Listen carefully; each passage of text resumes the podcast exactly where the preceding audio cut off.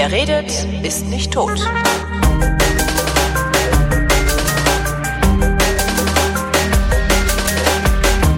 Willkommen zum Geschichtsunterricht der Koproduktion von Vrindt und DLF Nova und wie immer zugeschaltet aus Köln Matthias von Hellfeld. Hallo Matthias. Ich grüße dich, mein Lieber. Thema heute Adolf Eichmann.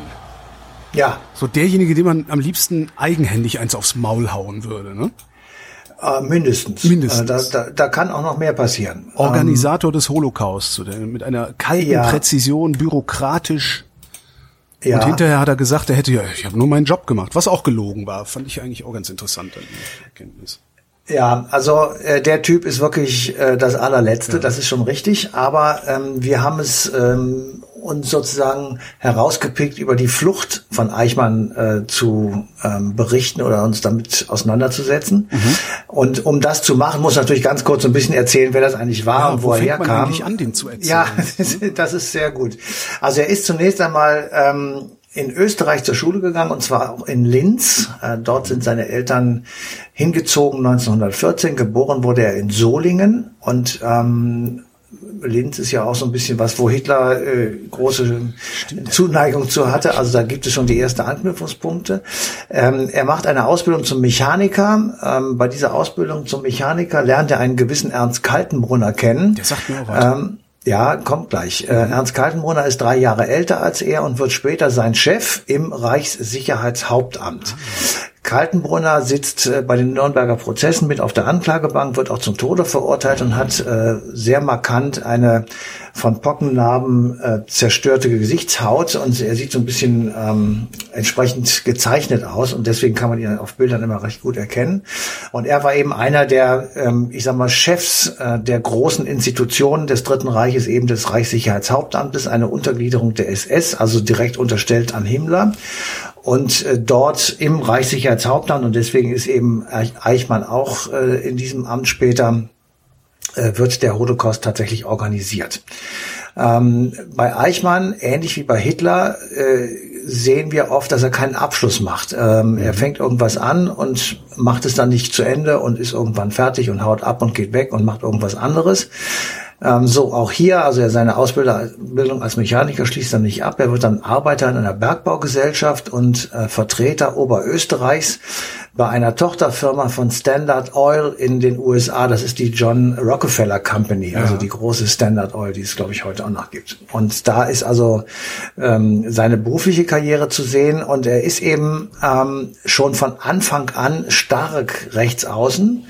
Ähm, das kann man jetzt noch nicht so am Anfang als Nazi bezeichnen, weil es das in dem Sinne noch gar nicht gab. Er ist 1927 in den Frontkämpfervereinigung Österreichs eingetreten. Fünf Jahre später, also 1932, geht er in die NSDAP. Die wird 1933 verboten in Österreich. Ähm, Eichmann flieht daraufhin nach Bayern und macht eine militärische Ausbildung bei der SS und geht dann freiwillig ähm, sozusagen als Berufssprung in den Sicherheitsdienst der SS und der ist in Berlin ähm, an, äh, angesiedelt. Und insofern ist er ähm, in Berlin auf einmal ein Schreibtischmensch, also er sitzt an einem Schreibtisch im Sicherheitsdienst und beschäftigt sich ja von Anfang an aber nicht mit der in Anführungsstrichen sogenannten Judenfrage, sondern er ähm, verfolgt und ähm, versucht sie aufzuspüren, die Freimaurer, äh, die den Nazis ebenfalls, kann man sagen, ein Dorn im Auge waren, die also sehr stark von vornherein äh, verfolgt wurden. Und im Juni 1935 wird er versetzt, und zwar in dieses äh, dann neu geschaffene sogenannte Judenreferat im Sicherheitsdienst äh, der SS. Und dort sitzt er und hat als erste Aufgabe, ähm, wir müssen auch hier wieder sagen, alles in Anführungsstrichen, ähm, seine erste Aufgabe ist, ähm, dafür zu sorgen, dass die zwangsweise Auswanderung von Juden aus Europa organisiert wird. Also man wollte als erste Idee, hatte man, hatten die Nazis sich vorgestellt, man könnte die Juden einfach vertreiben. Ja. Da gab es wilde Pläne, man könnte sie nach Madagaskar bringen. Man- Man könnte sie auf irgendwelche äh, griechischen Inseln verfrachten und einfach aus Europa sozusagen rausdrängeln oder Haben die äh, Juden das nicht mit sich machen lassen oder wieso sind die damals dann auf die Idee gekommen, die einfach umzubringen? Ja, äh, ich frage jetzt mal andersrum. Ähm, wenn Sie sagen würden, alle Leute, die eine Brille tragen, Ja. die werden jetzt verfrachtet nach ähm, Südostafrika, Ja. würdest du dann sagen, oh, das mache ich? Oder würdest du nicht auch sagen, die haben einen an der Waffel und sagen, das geht wieder weg? Ja, wahrscheinlich so würdest du das so zweite machen. schon nicht werden. Ja, ja. Genau, Ja, und es ja, haben ja viele, also es sind viele ausgewandert, das muss man schon sagen, auch zu dieser Zeit. Aber es sind eben auch viele geblieben und nicht nur in Deutschland, sondern auch in den übrigen Ländern Europas, weil die sich gar nicht vorstellen konnten, dass also so eine militärische Walze über das, über den Kontinent geht und sie überall ausfindig macht. Äh, Und eben zweitens, weil sie sagen, wie, wie, wieso? Ich bin Deutscher, ich habe im Ersten Weltkrieg gekämpft, ich habe hier das Eiserne Kreuz, warum soll ich gehen? Ich bin mit Fleisch und Blut Deutscher, ich bin zwar Jude von Religion, aber das hat ja damit nichts zu tun. Also sie konnten sich das so irgendwie nicht vorstellen. Und sowas wie die Nürnberger Gesetze gab es wahrscheinlich, es gab ja auch wahrscheinlich gar kein Vorbild. Also wenn heute sowas in einem Land passieren würde, wüsste jeder sofort, okay, pack deine Koffer und hau ab, weil äh, hier geht's bald richtig rund. Ne? Ja, ähm, natürlich gab es davon auch Vorbilder, und zwar aus dem Mittelalter schon. Da gab es auch schon so antijüdische Gesetze, Aber das äh, waren dass die andere, also, andere Gesellschaftsstrukturen halt. Das andere war ja eine Gesellschaftsstrukturen, Gesellschaft, genau. die, die, die, Genau. die, die, davon befallen wurde. Und wenn, Genau. so gesehen war das wahrscheinlich das erste Mal und darum denkst du dann halt wirklich nicht. Äh, ja. Das Verheerende war tatsächlich, dass man sich das nicht vorstellen konnte. Und die, die, ähm, da- das Entsetzen kam dann, als die gemerkt haben, die machen das ja wirklich. Ja, dies, das ist, das ist eine furchtbare Erkenntnis, dass du auf einmal sagst, um Gottes Willen, die, die machen das wirklich. Und dann ist es zu spät. Ja. Ähm, und äh, ich sage mal, Mitte der 30er Jahre hätte man noch gehen können, wenn man es sozusagen gewusst hätte. Viele haben es gesehen, sind auch gegangen. Ähm, danach wurde es immer schwieriger und nach 1938, da gab es den berühmten Anschluss Österreichs, ähm, dann gab es äh, sofort die Zentralstelle für jüdische Auswanderung, so hieß das in Wien, das wurde auch von Eichmann gemacht ähm, und dann hat er das gleiche nochmal gemacht 1939, ähm, da marschierte die äh, Wehrmacht in der sogenannten Resttschechei ein und dort wurde auch eine Auswanderungsstelle und zwar in Prag eingerichtet und auch da war Eichmann mit beteiligt und da sozusagen war dann klar, ähm, es ist der, der, der Kreis wird immer enger und der, der Regen schließt sich. Und für die Juden wird es in, in Europa äh, extrem schwierig. Dann waren Auswanderungen oder Flücht, Fluchten äh, nur sehr schwierig möglich und unter Einsatz von viel Geld und sehr viel ähm, musste man aufgeben, um das eben zu machen. Äh, es haben immer noch welche sind geflohen, selbstverständlich, aber eben nicht alle und nicht genügend. Und dann äh, beginnt ab 1940 in Berlin im Reichssicherheitshauptamt, dann unter der Leitung von Reinhard Heydrich, ähm, ich sag mal, die Beschäftigung mit der Frage, ob man nicht die Juden aus Europa und möglicherweise dann auch aus der ganzen Welt irgendwann einmal richtiggehend vernichten sollte. Und dafür wird ein Referat eingestellt oder geschaffen, und zwar das Referat 4b4. Und ähm, damit war Eichmann, der wird Leiter dieses Referates, beschäftigt mit der Organisation der Deportation von Juden aus Deutschland und allen von Deutschland besetzten Ländern. Das ging dann ja ab 1940 zunächst einmal relativ rasant.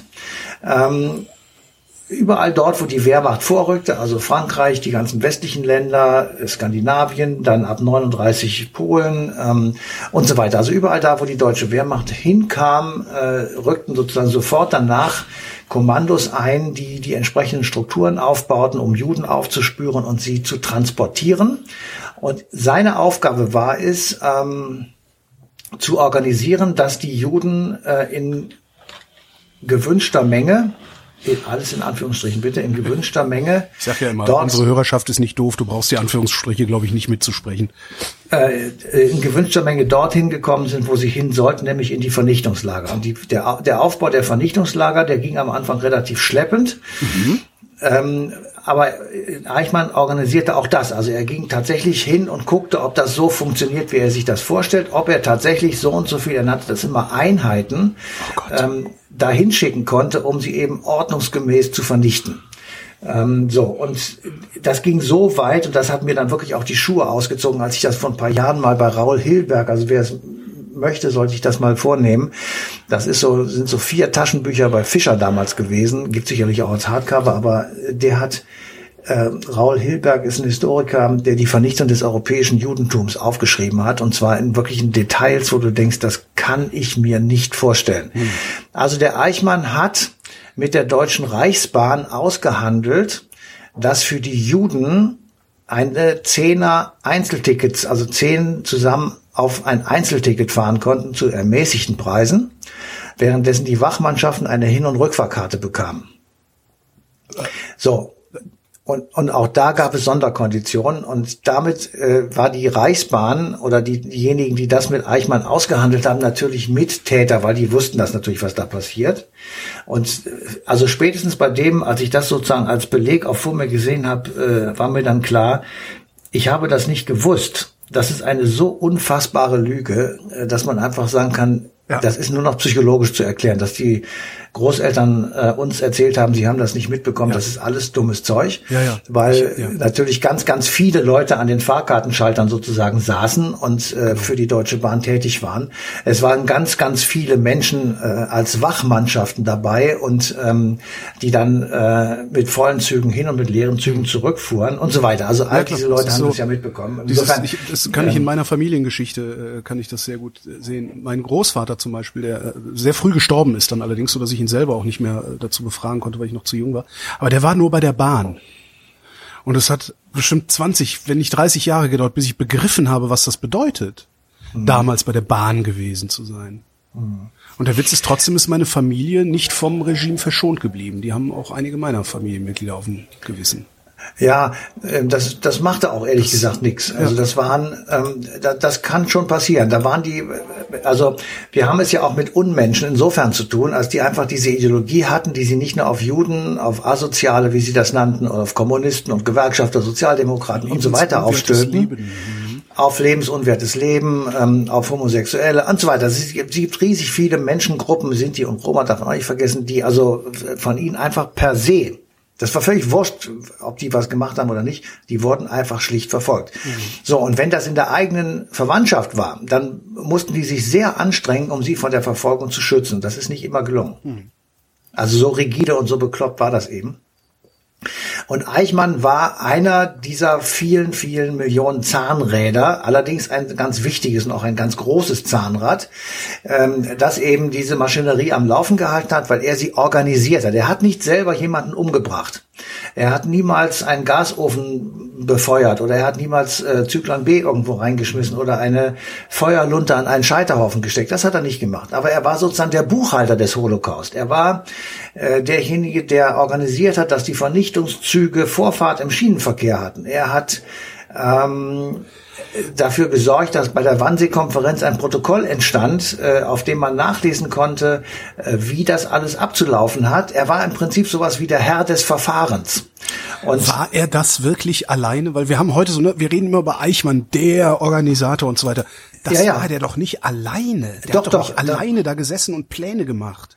Doch, er war Echt? damit beauftragt, das zu tun. Und er hat es gemacht und zwar in einer Art und Weise, die dich erschrecken lässt, weil bei ihm kommen eben Sachen zusammen, die ähm, einen aus einem Menschen ein, ein Tier machen. Ähm, er ist einerseits ein Bürokrat, ein, ein pedantischer Bürokrat.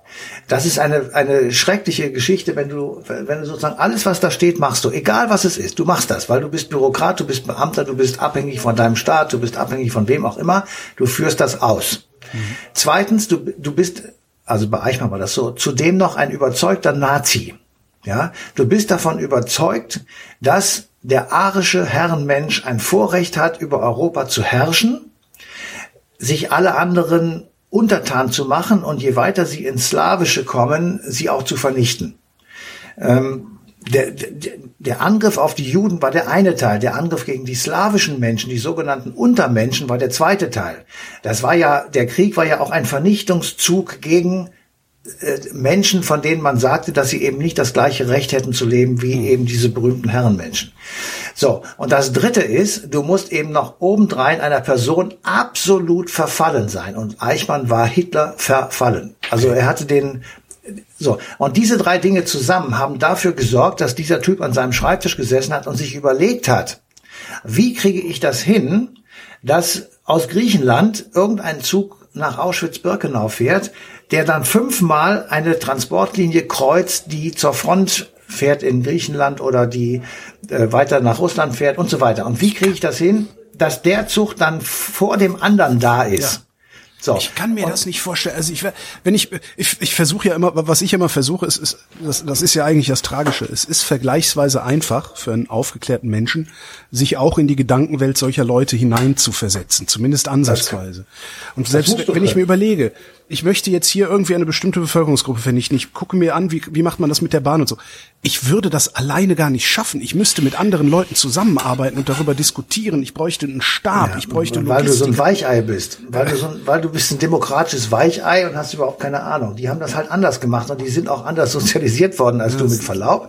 Und die hatten eine, an, eine andere Biografie und ich sagte ja gerade, sie braucht, du brauchst diesen, diese, diese, ähm, ich sag mal eigene Überheblichkeit, die ihm dann irgendwann im Übrigen zur, ähm, ähm, dazu führte, verhaftet zu werden. Du brauchst diese Überheblichkeit, von dir selbst überzeugt zu sein. Du brauchst einfach sagen, ich kann das, ich mache das, ich muss das machen, ich kriege den Befehl dazu, also muss ich das machen. Diese Kette alleine kriegst du ja gar nicht hin. Also wenn du, wenn ich dir sage, du sollst alle Juden in Kreuzberg umbringen, dann sagst du, hast du einen Vogel. Ja. Ja. So, der Eichmann hat gesagt, ach, warum denn? Und dann, dann würde ich sagen, na ja, weil die sind nichts wert, die, die äh, machen Wucherzinsen oder die ähm, vergewaltigen die weißen Frauen und die schwängern die, die schönsten Frauen und wollen das Land hier übernehmen, das sind überhaupt die Drecksäcke. Dann würdest du fragen, sag mal, wie viel gibt es denn eigentlich von denen? Und dann würde ich sagen, Millionen. Ja, dann würdest du sagen, das stimmt doch gar nicht. Die Statistik sagt, es sind in Deutschland 599.000. Es haben 599.000 Juden in Deutschland am 30. Januar 1933 gelebt. Das ist 0,7 Prozent der Bevölkerung gewesen. ja. Nischt. Und von den 599.000 waren 250.000 äh, alte, kranke, schwache Kinder. Und viele von den übrig bleibenden 500.000, sagen wir mal, ähm, äh, 300.000 waren in der Armenküche in Berlin. Da bleiben vielleicht 100.000 übrig, denen es wirklich gut ging, die auch gute Jobs hatten. Und aus denen machst du diesen riesigen Popanz. Und wenn du den glaubst, dann hast du ernsthaft einen an der Waffel. Und B, Und dann bist du bist du eben auch genauso ein Typ wie der Eichmann, der das dann macht, weil er das einfach glaubt. Ja. Insofern das ist er natürlich ein Täter. Ich sag diese Unbedingtheit, die die Ja. er dann wahrscheinlich hat und bei allem Versuch, bei allen Versuchen, sich in, in das Böse reinzuversetzen, die Unbedingtheit des Bösen, die kriegt man nicht simuliert. Ne? Nein, Ja. das kriegst du nicht simuliert. Und du brauchst einfach, das Schlimmste an dem ist dieser Kadavergehorsam, seine rechtsextreme Einstellung, der Zwang, etwas perfekt zu organisieren, egal was es ist. Diese bürokratische Intelligenz, die du überhaupt nicht hast. Du kommst gar nicht auf die Idee, was man alles machen kann, aber der hatte das eben. Und du bist einfach eiskalt. Du bist äh, in deiner Durchführung, sagst du, es ist mir egal, ob ich Bananen transportiere oder Juden. Es ist einfach, der Zug muss ankommen. Punkt. Und dann kannst du das machen. Und damit bist du äh, genau der Typ, der an der richtigen, in Anführungsstrichen, Stelle sitzt, weil du dann genau das ausführst, wofür Göring dir über Herrn Heydrich irgendwann mal den Befehl erteilt hat. Dann brauchten die auch gar nicht mehr nachfragen. Der, die waren sich sicher, dass dieser Typ das ausführt. Und damit äh, hast du genau dieses, dieses Ungetüm vor dir. Äh, Ja, der sieht völlig unscheinbar aus. Der ist linkisch. Der ist, ähm, ja, den würdest du, wenn du ihn siehst auf der Straße, komplett übersehen. Ja. Ähm, das ist im Übrigen, geht mir das manchmal auch so bei bestimmten Personen aus der AfD. Da würde ich mir sagen, das sind so Typen, da denke ich mir, bist du verrückt oder hau einfach ab. Ja, die werden total unterschätzt. Ja? Äh, wenn du dir die Hitlerbilder Ende der 20er Jahre anguckst, dann siehst du da einen, einen nervös vor sich hin zuckenden Mann in einem viel zu großen Mantel. Witzfigur. Mit, mit, mit einer beschissenen, mit einer beschissenen Frisur und einem scheiß Schnurrbart. so, Die ganzen Witzfigur. Rechtsextremisten, die du dir heute angucken kannst, auch die Ja, Rechtspopulisten auch im Ausland, selbst so Typen wie Orban und so, das sind, wenn man sich die mal genau anguckt, sind das höchstens Witzfiguren, Ja. wenn nicht Leute, die man Aber sie sehen haben- würde. Genau, aber sie haben eben genau das, äh, fürchte ich, sagen wir es mal so, ich fürchte das, äh, genau dieses Potenzial zum unterschätzt werden, wie es eben in der Geschichte mitunter auch passiert ist. Und das wäre so eine Type gewesen. Wobei äh, Eichmann war den Menschen in Deutschland überhaupt nicht bekannt. Also der war völlig im Hintergrund. Und das ist ja auch gerade das Schlimme. Du, du siehst ja gar nicht, wer eigentlich, ähm, ich sag mal, wirklich ähm, wichtig ist und wer die, wer die Fäden in der Hand hält. Das ist auch dieser komische Berater da Uh, vom, vom äh, uh, Donald Trump. Ähm, der, der da Breitband gemacht Ach so, hat. Ich ja, jetzt äh, den Namen der- gerade nicht. genau. Den, Der, den äh, kannte vorher niemand. ja. Ähm, so und äh, aber der ist der Wichtige gewesen. Der sitzt jetzt äh, und, und versucht die europäischen Rechtspopulisten zusammenzustricken und so weiter. Also das sind so Leute im Hintergrund und dazu gehört eben auch Eichmann. So, jetzt ist der Krieg vorbei. Der Eichmann verschwindet und jetzt ist die Frage, wie hat er das eigentlich hingekriegt? mit und, Hilfe der ähm, katholischen Kirche. Wäre jetzt so meine erste, weil die Ja. haben ja dann doch wirklich nochmal Mist gebaut nach Kriegsende da, ne? Ja, es war vor allem der Vatikan, also Der nicht so Vatikan. sehr die katholische Kirche, weil du musst zur Ehrenrettung sagen, dass ähm, die katholische, der katholische Glauben viele, viele Menschen immun gemacht hat gegen die Nazis. Also der okay. Widerstand aus dem Bereich des Katholizismus ist viel höher als der aus dem Bereich des Protestantismus. Und es gibt sehr, sehr viele überzeugte Katholiken, die im Widerstand waren in der Weißen Rose im 20. Juli, ähm, die äh, in ihren Kirchensprengeln dafür gesorgt haben, dass Juden versteckt wurden und dass eben die Massaker an Kranken und Schwachen nicht weitergeführt wurden und so weiter. Also da muss man schon, das muss man schon klar sagen. Auf der anderen Seite ist es natürlich eine wirklich falsche Menschenliebe gewesen, äh, die den Vatikan dazu gebracht hat, über den Vatikanstaat äh, viele Nazi-Verbrecher Richtung Südafrika äh, weiterzureichen. Und was eben auch dazu gehört, das gilt auch für den Fall Eichmann, äh, ist die Organisation Odessa. Äh, Odessa ist die Organisation der ehemaligen SS-Angehörigen. Wenn du da die Anfangsbuchstaben nimmst, kommst du auf Odessa. Das waren, das war eine Untergrundorganisation, eine, eine terroristische Untergrundorganisation, die eben äh, Mengele, Eichmann und anderen Größen mhm. verholfen hat, ähm, mit Geld und falschen Papieren ähm, das Land zu verlassen, Europa zu verlassen und dann in Argentinien zum Beispiel unterzukommen. Ähm, Argentinien deshalb, weil dort ähm, eine Militärjunta herrschte in den 50er Jahren, die also große Affinität hatte zu den Nazis und die in Form von ihrem Chef, nämlich Herrn Perron, ähm, überhaupt kein Problem hatte, äh, diese Leute dort unterzubringen. Dazu gehörten eben unter anderem Herr Mengele, das war der Arzt von Auschwitz, der diese schrecklichen Kinderversuche gemacht hat, ja. und eben auch Adolf Eichmann. Adolf Eichmann taucht ähm, mithilfe der Odessa irgendwann in Argentinien auf als Ricardo Clement. Und ähm, sitzt in Argentinien relativ sicher, äh, Anfang der 50er Jahre und lebt dort ein völlig bescheidenes, aber ganz sicheres äh, Leben. Und es gibt und gab immer schon die Spekulation, dass amerikanische Geheimdienste, westdeutsche Geheimdienste genau gewusst haben, wo er ist. Ach. Aber ähm, dieses Wissen nicht preisgegeben haben, weil sie sich die Beziehung zu Argentinien nicht äh, kaputt machen wollen. Dafür gibt es natürlich keine Beweise, ah, okay. wie immer. Ich dachte, das wäre irgendwann rausgekommen. Okay. Ja. Nee, es ist, vielleicht kommt es noch irgendwann raus. Also ich jedenfalls, ich kann nicht behaupten, dass ich sozusagen einen Beweis gesehen okay. hätte. Vielleicht gibt es ihn, aber ich habe ihn nicht gesehen. Ähm, und im Grunde genommen ist diese Überheblichkeit, die wir ja vorher schon mal festgestellt haben bei Eichmann, dann letzten Endes auch der Auslöser dafür, dass er dann wirklich entdeckt wird. Er gibt nämlich ein Interview. Und zwar einem holländischen SS-Mann, der das aufzeichnet und also mit äh, Tonband aufzeichnet. Und dieses Interview soll erklären sozusagen aus Eichmanns Sicht, äh, was er gemacht hat, was er nicht gemacht hat, wofür er verantwortlich ist, worauf er stolz ist, ähm, wie er ähm, ich sag mal, die Sicht, seine Sicht der Dinge, so. Was für ein ähm, Idiot. Er, er, ja. ja. er fühlt sich sicher ja. und ähm, der SS-Mann sagt, ach, das ist ja prima und äh, gibt dieses Interview als Grundlage für die Fluchtgeschichte Eichmanns dem Live Magazine. Mhm.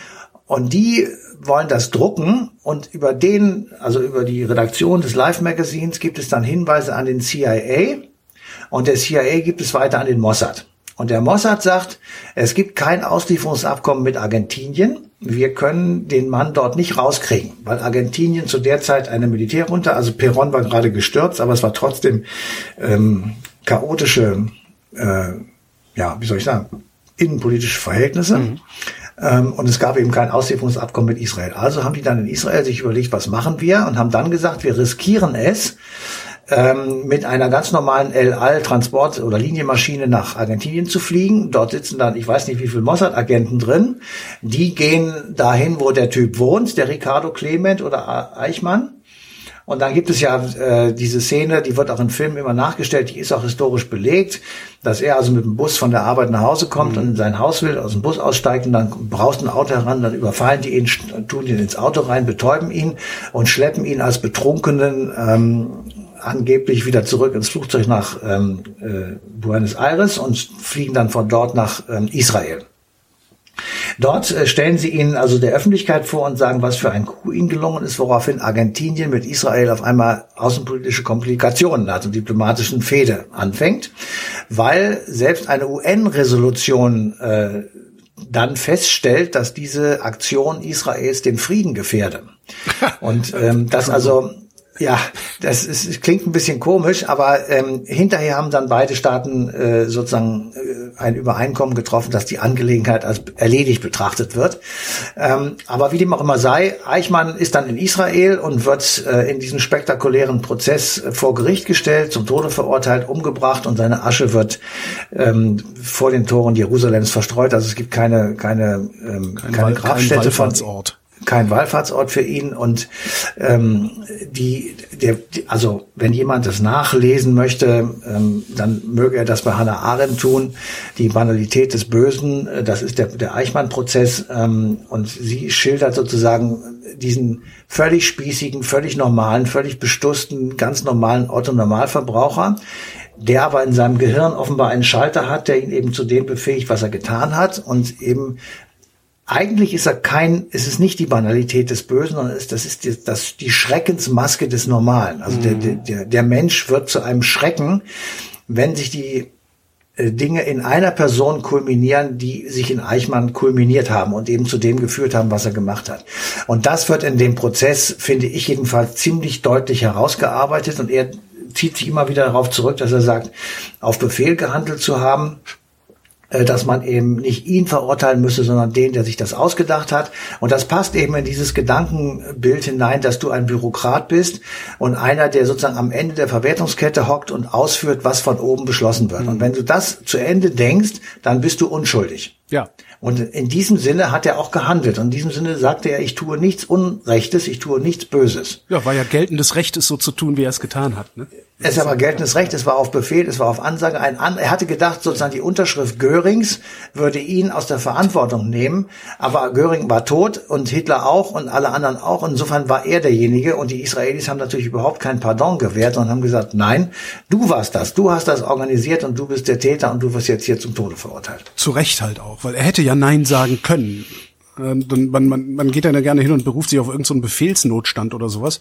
Aber das, Also das gilt im Übrigen auch für alle Leute, die an standrechtlichen Erschießungen Ja. teilgenommen haben, die in Todeslagern, Vernichtungslagern und ähnlichen Einrichtungen Wache geschoben haben. Das war alles freiwillig. Ähm, Und es ist nicht ein einziger Fall bekannt, oder mir ist keiner bekannt, sagen wir es mal so, äh, der irgendwelche Konsequenzen nach sich gezogen hätte, nur dafür, dass jemand das nicht machen wollte. Ja.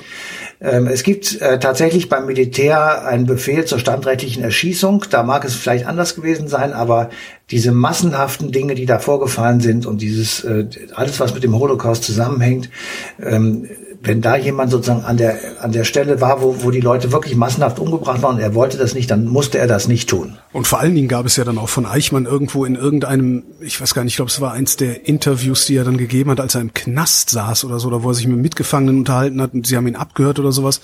Ähm, da hat er dann ja letztlich auch zugegeben, dass er genau wusste, was er da tut und dass er es gerne gemacht hat. Ja, natürlich. Hat er dann irgendwie gesagt, das, äh, wenn ich noch mehr Juden hätte vernichten können, hätte ich das auch, hätte ich das auch getan oder so ähnlich.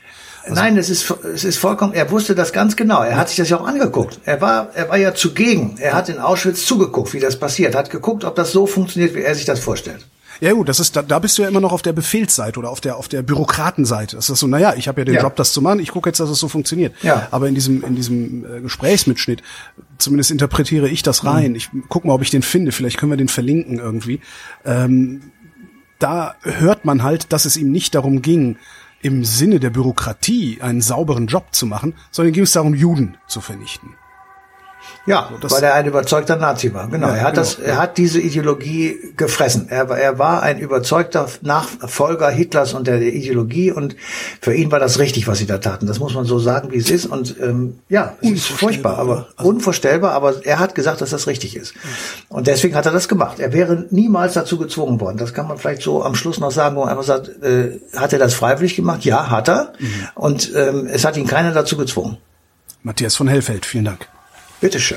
Und euch danken wir wie immer für die Aufmerksamkeit und verweisen auf den 23. März 2020. Da gibt's die passende Ausgabe Eine Stunde History auf DLF Nova.